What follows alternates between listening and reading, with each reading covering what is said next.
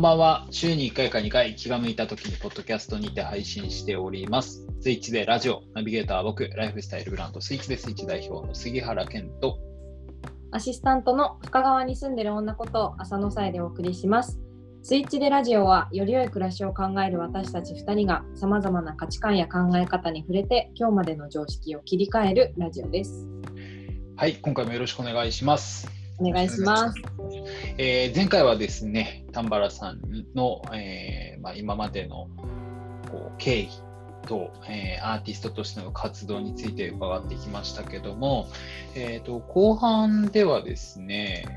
今回は、まあ、賢章さんは会社もされてて、えーアマトリウムっていう、え株式会社の代表もされてるんですけども、その会社として、えー最近、あるサービスを立ち上げられたところなので、ちょっとそのサービスについて伺えたらなと思うんですけども、ちょっとご紹介いただいてもよろしいですか？はい、ありがとうございます。えっと、そうですね。あの、実は明日、ボールといううん映画を見れるアプリをローンチします。で、このサービスは、あの、世界中の美術館にあるパブリックドメインって言われている著作権切れがしているであの作品のデータを収録して、えーとうん2000点近くの作品をうんあのアプリ上で検索して解説文などを読んだりしてあの、うんモニターに投影とかをすることができて家にこううん例えばゴッホとかモあのモネとかの絵を置けるっていうようなサービスを始めます。えでこれを作った経緯はあの僕自身が美術史なんですよ大学で。心理ー学卒業ってあの前回あの紹介させてもらいましたけど厳密に言うと心理学も専攻したんですけど美術史の方も、えっと、後半は美術史専攻だったんですね。でそっちの方ですごく感じたこととしては世の中って本当にいろんなこう歴史を考える上でも大事な作品って世の中あってすごく勉強になったりなんかするのにあの単純に難しいとかなんかおおじさんおばさんが好きそうな作品とかなんかそういうイメージからなんかすごく遠いものになってしまっていてすっごくもったいないなと思っていたところだったので、今回その新型コロナウイルスの関係もあって美術館にあの足運べない方も多い中、うん。アプリっていう形で僕が、まあ、キュレーターとして展覧会のように解説文をつけて何点かの作品を集めたプレイリストみたいなのを定期的にこう配信することで多くの人にこう美術からなんかいろいろ学んでもらいたいなと思って始めたサービス。うんはい。ありがとうございます。いやーね、あの美術史の専攻されてたっていうことで、やっぱりか、えーとまあ、アートっていうとね、もちろん絵画だけじゃなくて、彫刻だったりだとか、えまあえね、インスタレーションとかいろんな形がありますけど、絵画って結構その時代背景とか政治的問題とかっていうのが割と如実に出る分野だったりもするじゃないですか。だから割とそれがアウトプット、まあ、こういうふうにサービスに反映されてるのかなとも思ったりはするんですけど、で今後その立体も何かしらなんかボールとして出していくえっとイメージってある？そうですすね。まあ、ここは別に理念とは関係なく技術的な話なんですが、まだ我々そのアプリっていう形で満足するようにあの彫刻とかを見せる方法が見つかっていなくて、うん。まあ、AR の技術とか VR の技術っていうのもちょっとかじったりしながら、まあ、調査はしたんですがやっぱりまだ今の段階だったら、えっと、絵画っていうものを中心に、まあ、動画とかも今後は入ってきますけどちょっと工夫していかないといけないなと思っていて。うんうんそうですね、まあ、あの現代美術ではなくあの、どちらかというと古典の美術が多いんですが、まあ、古典のもともともあの絵画がすごく中心にあって、うん。でまあ、だからこそ杉原さんの言うようにその結構その社会のその時の状況だったりが如実に出るっていうのはまさにそうでやっぱりキャンバスっていうあの絵を描く、まあ、もの絵を絵を載せるものををこう軸にアーティストはその時の社会の、えっと、次だったりこう過去の否定だったり、まうん。あ、自分でこう思ってるけど言葉にできないものっていうのを表現しようとしていたっていうのもあって、本当にだからそういう意味で、たまに難しい話もあるかもしれないですが、ちゃんと理解するとすごく勉強になる。まあ、言ったら、うん一アーティスト、一人間が人生かけて作っているものなんで、うんあの当然何らかの思いがあっておかしくないですし、それをみんなに知ってもらいたいなって僕はすごく思ってますね。うーんねえでそんな名画がね普段そのコレクターねあのアートの世界にはコレクターっていうね存在があって、まああのあアート作品を買ってくれるような人たちのことなんですけど、まあ、そういう人たちがねこうあんまり世間に知られてない作品素晴らしい作品を抱え込むみたいなことも多いと思うんですけどそれはあんまりこうパブリックに出てないような作品もこういう形でなんかこうねウェブ上のサービスとして身近に置けたらなんかみんなハッピーですよね。そうです。ねそれを享受できる人はもちろんですし発信できる人発信する人もそうですし。そうですね、本当あの、あのコレクターってまさに杉原さんに言うように作品を購入されたら、あの、何の大事にしたいっていうので、こう、暗い部屋で倉庫にしまってしまうっていうのは結構あるんですよ。で、まあ、それはそれで僕は問題視できないっていうか、まあ、やっぱ大事にしたいって思いあるからそうしてると思いますし、それはいいんですけど、うん。なんか、きっとコレクターっていう人の役割ってきっと今後変わってくると思っていて、うんあのこれまでは自分がその次の世代、次の自分のこう息子とかに譲っていくようなコレクションだったり、イメージだったのが、まあ、トップコレクターは昔からそうなんですが、美術館とかに寄贈するんですよ、死ぬ前とかに。自分の持った作品を。で、例えば美術館の中に、えー杉原ルームって言って、杉原さんがあの、うんコレクトしてきたものが寄贈されている、された作品が展示されている部屋があったりとか、そういう日本の美術館でもたまにあり見ますよね。ありますう。んそうです。うんでそういったところをもっと、えっと、そんなトップコレクターじゃなくてもみんな持っていいと思っていて、うん私が買って、私がみんなに見せたから、みんながこうやってこの作品をなんか、まあ、楽しんだりとか、なんか鑑賞することができてるんだっていうところに、なんかこう、喜びを感じれるような状況になったら、なんかそういった問題って解決するんじゃないかなと思っているし、今じゃあ、インスタグラムだったり、Facebook でアーティストは自分たちの作品の、まあ、写真とかを投稿したりして、それをきっかけにいろんな人に知ってもらったりしてるんですが、あの、なんかそれインスタグラムに載っているそのアーティストの作品の写真って別にアーティストの作品が誰かに売られた後も残っていくわけですしなんかデジタルっていうものが入ってきてなんかこれまで誰かが買ってしまったらもう誰も見れないっていう状況も変わってきてるんじゃないかなと思ってうん。もう少しその人が買ったことによってアーティストは生活できるようになって、その生活できるようになった中で、インスタグラムとかでそういった作品を多くの人に無料で見せてるっていう状況だったりっていうのは、なんか必ずしも悪い話でもないし、なんかこう、時代がこういったテクノロジーとかでアップデートされていくのか、なんか新しいアートの形っていうのは間違いなく訪れるわけで、なんかその、まあ、備えるじゃないですけど、そういったところを僕は考えながら、まあ、こういったアプリをサービス、アプリやサービスを作っている感じです。いやー、面白いですね。僕はすごい、あの実際にアプリもインストールして使わせてもらったんですけど、すごく、ね、素晴らしいサービスで、で、なんかちょっとそのボールのサービス内容内容と若干こうマッチしてない話題になるかもしれないですけど、僕はあの、健翔さんの、まあ、提唱している理論というか、考えの一つに、その、アート作品を購入するっていうのは、投資効果のすごい高いことなんだよ、みたいなことをおっしゃってるじゃないですか。で、それについてもちょっと聞きたいなと思うんですけど。はいはい。あの、そうですね。あの、そもそもアート作品の、えっと、トップコレクターが買うような何億円っていう作品はあの必ず投資的な目線が入ってるんですよね。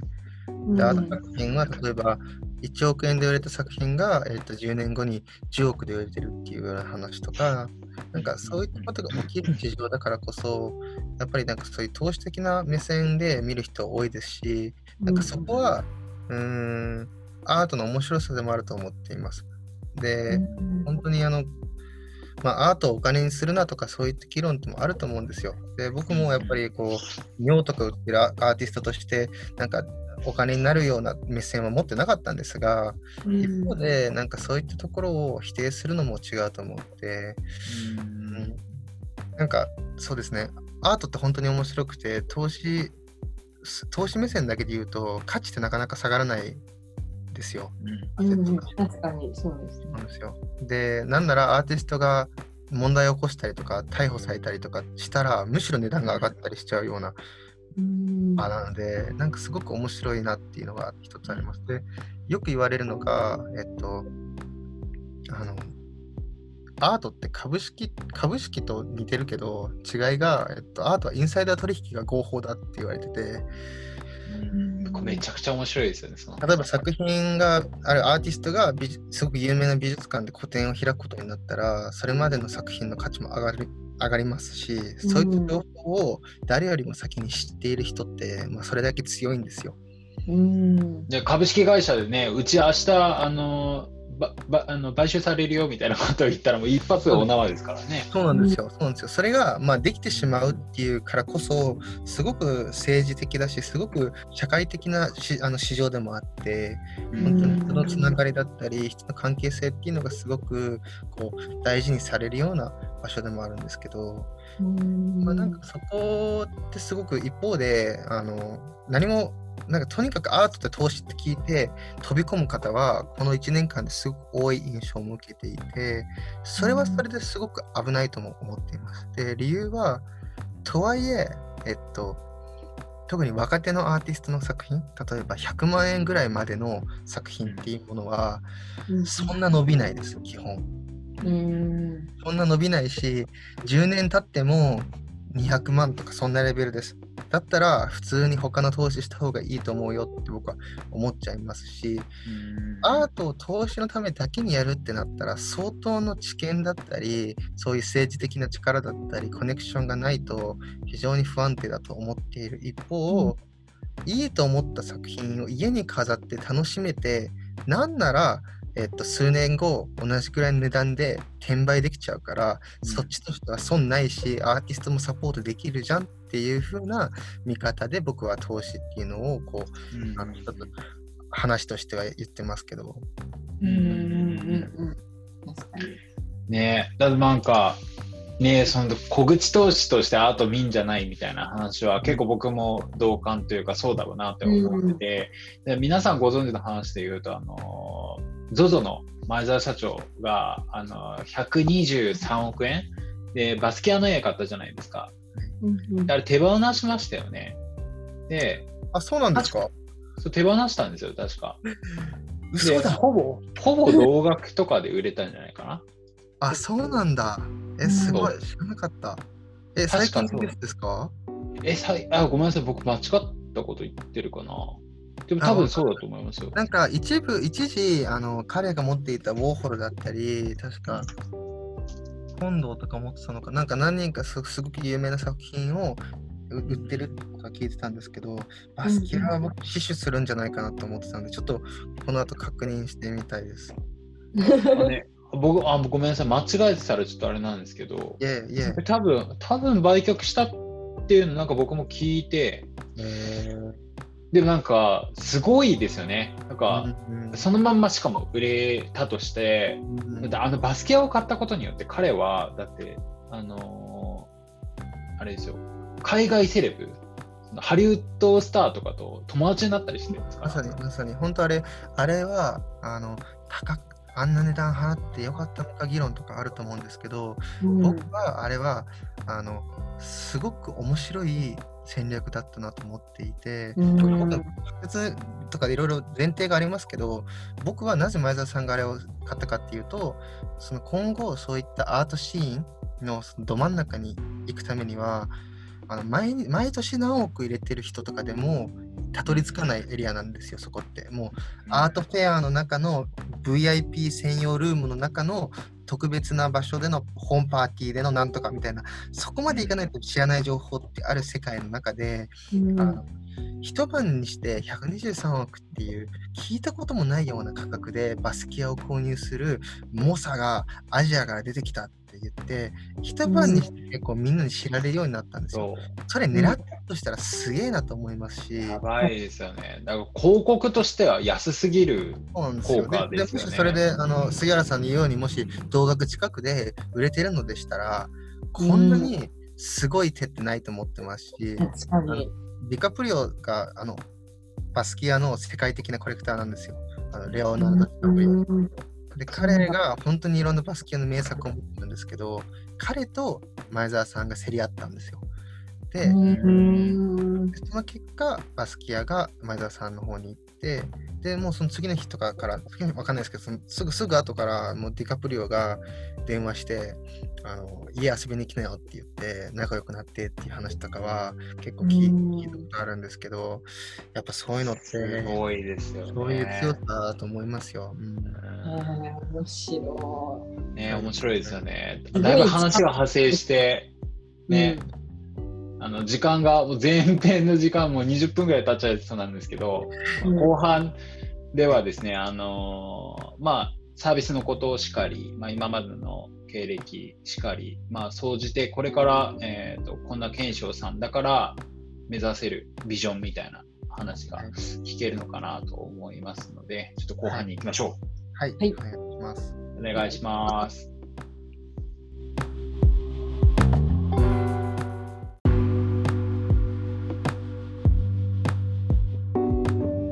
はい、では後半参ります。よろしくお願いします。お願いします。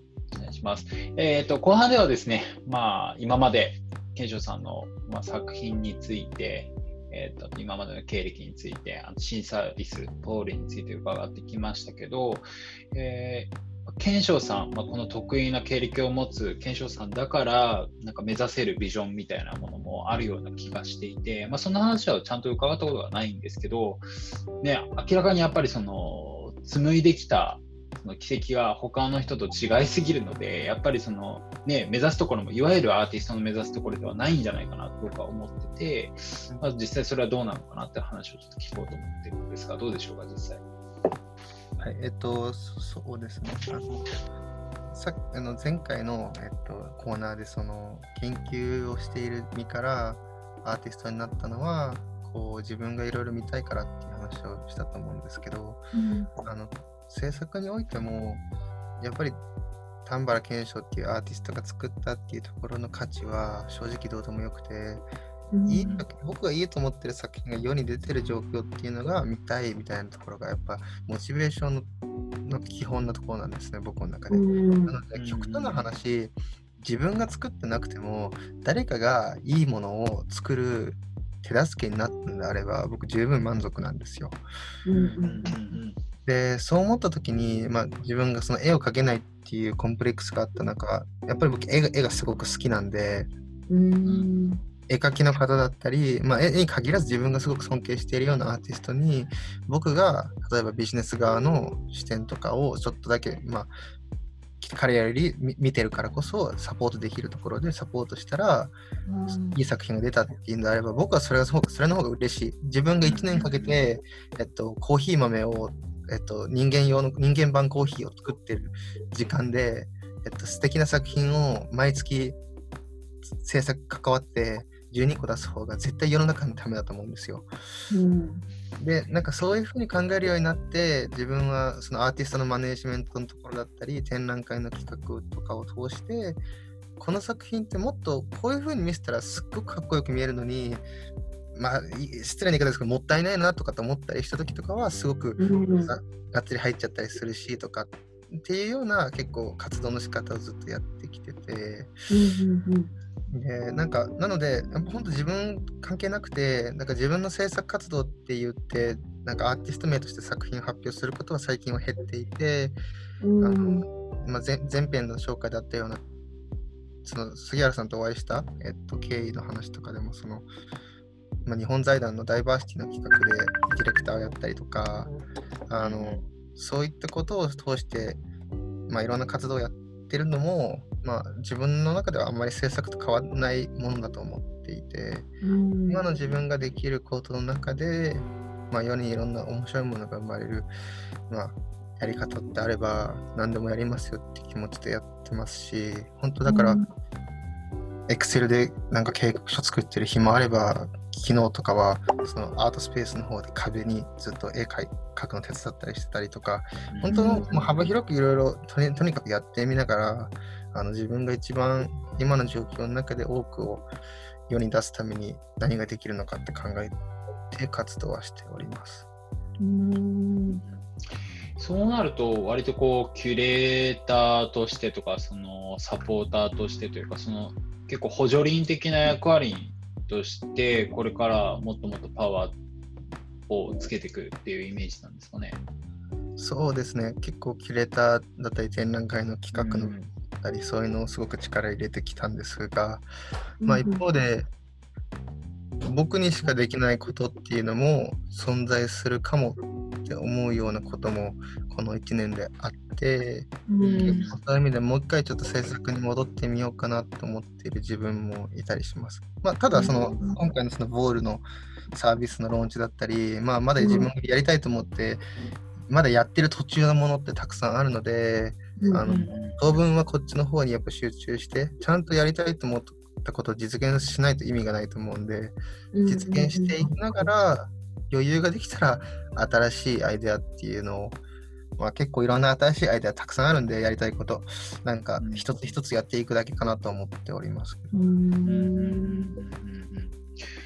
そっか、なんかそもそもみたいな話になっちゃうんですけど、なんかアートとデザインの住み分けというか、こう定義って人によって結構違うところだと思うんですが、えっと、うん。僕で言うと、なんかアートって問題提起で、でデザインは問題解決だみたいな感じで定義をしてて、まあ、この指針を持って結構自分として活動してるんですけど、えーとそのアート、まあ、僕でいうところの、まあ、問題提起ですよね。そのアートを活動として、えーまあ、推進していく上でのモチベーションみたいなのうん。って、まあどういうところにあるんですか？うん。ままず、なんかそもそも僕は問題提起、問題解決の、えっと、ひなんかそのさなんかなんていうんですか対比みたいなのはそこまで僕も信じてない部分もあって、うんやっぱり問題解決するアート作品ってたくさんあるし、同時に問題提起がすごくデザインの業界でもすごく大事になってきてると思うんですよ。それこそ、うんまあ、特にこのダイバーシティとか、ブラック・ライブズ・マターの話とか含め、デザインっていうもの、どんどん問題提起をちゃんとしていくっていう活動になっていて、うん。なんかその表現だと難しいなと思っているところで、なんかすすごく雑な集まとめ方ですけど、僕は結構デザインとかアートの違いって、そのクライアントが他者か自分かみたいなところかなって思っている部分があって、うん。他者の問題に対して向き合う作品はデザインで、うんうん自分の中の問題のと向き合う作品、まあ自分と向き合うわけですから解決ってなかなか難しかったりすると思うんですけど、まあ、故に問題提起って言われるのかもしれないですけど、そういうのが、えっと、芸術活動に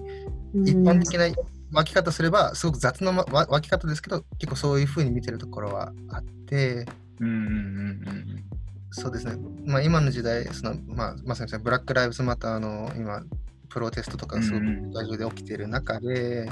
そのアートの価値っていうのはまた、まあすごく大事になってきたりとか変わってきたりするなっていうのはこう見てて思うんですけど、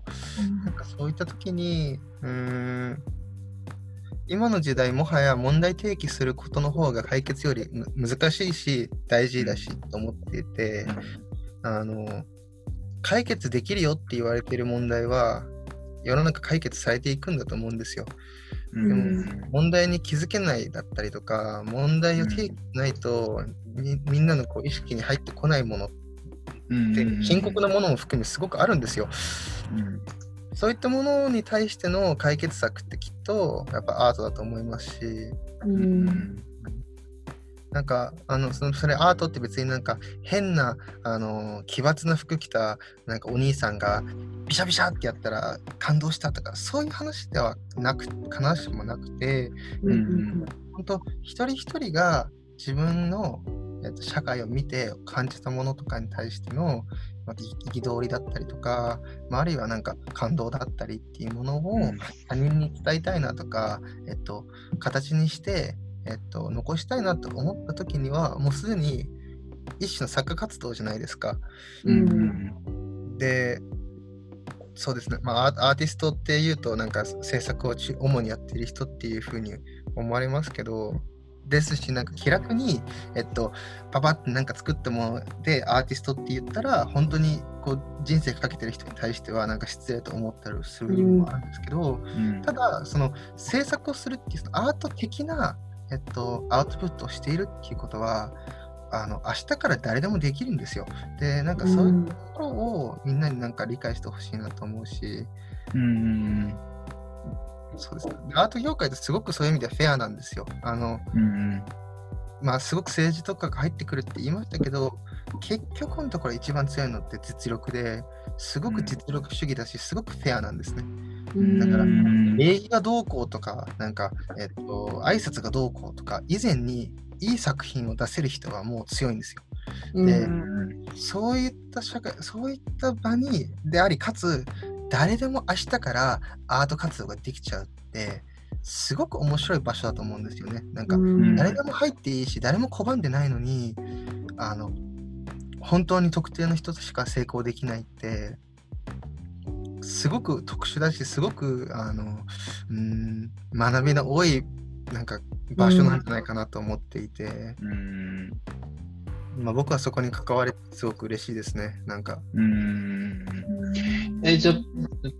すみません。話があれなんですけどそのどういうふうにモチベートしてるのかっていう観点で言うと賢章さんは結構こう自己研鑽みたいな意味合いが強いんですか？アートに関して言うと。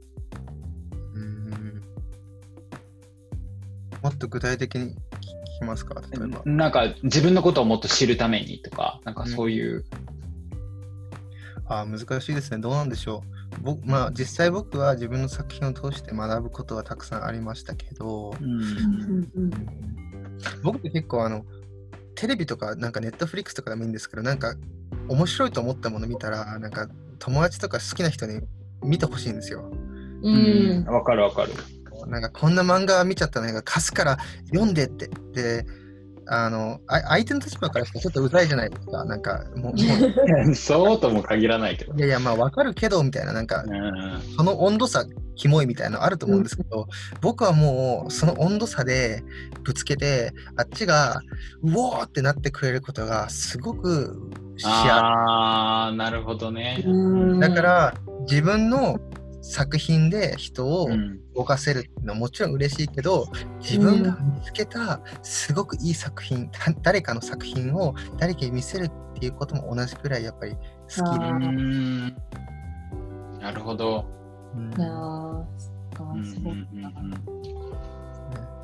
そっか、まあ、そっかそっか。自分がこう顕在化した意識みたいなのに共感してほしいみたいな感じなのかな？わかんないですけど。どうなんだろううんそそれはちょっとわかんないですね。だから、うん、別に僕は、つ例えばその儀式を作るって話から、何かこれをしろって人に伝える意図はなないし、うんうんこういう発見があったんだけど、面白くないっていうような、えっと、見せ方は僕はやっぱしたいし、うんうんうん、それってなんか自分の中での思いを形にするっていうのにかな必ずしもなってるのかなって言ったらわかんないですねちょっとそこは。うんうんうんまあね、その辺も含めてこれからどんどんどんどんこう、こう開拓していくというか、そうですねまあ。理解を深め深めるために活動していくってところでもあるんですかね。うん。うん今やっぱ今新しい作品もちょっといろいろいろいろ考えててえー、楽しみですね。やりたいこととか伝えたいものはもうすっごくはっきりと決まったんですけどうんそれをどう形にするかですっごく悩んでて、うん面白い。うんねちょっとまた教えてほしいですね。見たいですね。うんお願いしますありがとうございます。ありがとうございます。じゃあもう時間も来てしまったので、最後にあの、はいアシスタントから、いまあ、ね、総括というか、全体的な感想を聞ければなと思うんですけど、どうでしょうか？なんか結構今までの印象でこうアートアート系の人とかアーティストって、まあ、いわゆる言言われてる人または自分で言ってる人ってこうどちらかというとそれこそまあ自分の作ったものを見てほしいとか自分が自分の思い届けみたいな感じの人タイプの人が多いんだなっていう多いのかなっていうふうになんか勝手にこう思い込んでたりしてたんですね。でも今日あの賢章さんのお話を聞いてこう違う角度からアートが見れたっていうか100%その見る受け取り側でもなければ100%発信する側でもない本当にその両方の人たちをうまくつないでくれるポジションの人ってあんまりこういそうでいなかった、まあ、私が知らないだけだと思うんですけれども私の知ってる限りそういう立ち位置の人だったりそういうポジション自体のことをあの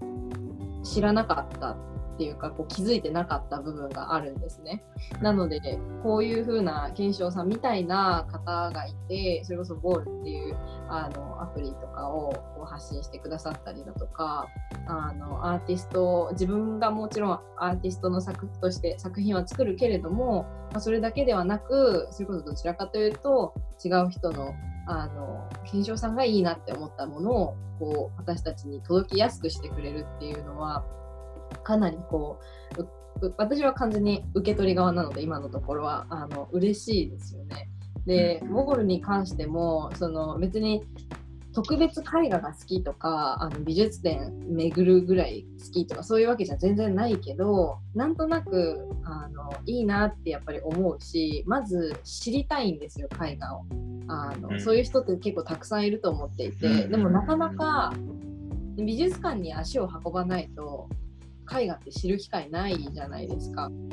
だからなんかそれがこう自分のスマホであの家にいながら見れるでしかも解説ついてるっていうのはめちゃくちゃ嬉しくてあのなんとかお気に入りの1枚とかこの絵は好きなんだって言えるようになりたいっていうのがちょっと憧れとして持ってたのであの早速チェックさせていただこうかなと今思っています。ありがとうございます。ありがとうございます。いやね、なんかあの、大河ドラマとかでも、ベースで日本の歴史してみてたら、すげえ面白いじゃないですか。はい、あれと全く一緒で、やっぱりその背景とかある程度バックバックグラウンドを理解した状態で、ね、うん、絵画を見ると、まあ面白いですよね。うん本当面白いです。あのちょっと小さい余談で言うと、あの、うん、ゴッホって自分の耳を切ってあの、うんうんうん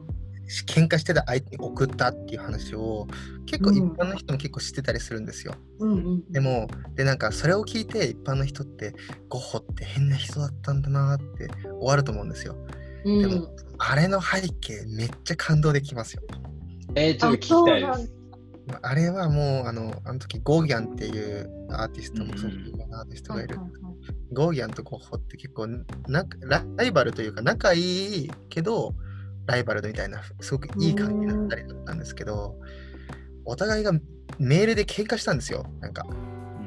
文章で、えー、なんか喧嘩してる中でなんかお前お前人の話聞かないだろみたいな。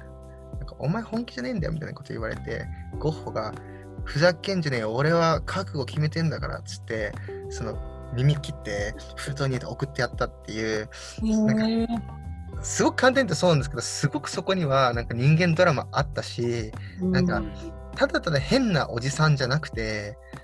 すごく自分の活動に向き合ってるまあ結果変な人なんですけど、なんかそのなんか思いをなんか絶対知った方が面白いじゃんと思いますね。そういう。と思います。まあ、まあ、こんなのいくらでも話せますよ。こういうのたくさんありますから、世の中知らない、うん、感動する話って。うん、うん、なんか本当知らないポイントが今までないだけで、うん、そのあらあの、ね、そのポイントになりますからね、ボールは。ね、本当ですね。ねあの他にも知りたい人はぜひボールのインストールお願いします。ありがとうございます。あの、Apple、iPhone では今出してるんですけど、VALL で検索して登録していただけるとおしゃれな、おしゃれな。幸いです。えー、本当に素敵なサービスなんで、ね、今後は楽しみですね。そうですね。お願いします。楽しかったです。ね、ありがとうございます。次のボあったお話だと思うので、今日は。ね、今日結構皆さんアートに対してスイッチできたんじゃないでしょうか。うん、できましたね。えー、素晴らしいお話ありがとうございました。じゃ次、あのボールの次の展開ぐらいがこうね、見えたあたりでまたおかわりお願いします。お願いします。お願いします。お願いします。じゃあ本日の、えー今回のゲストはですね、えーパフォーマンスアーティストの丹原健翔さんでした。ありがとうございました。ありがとうございました。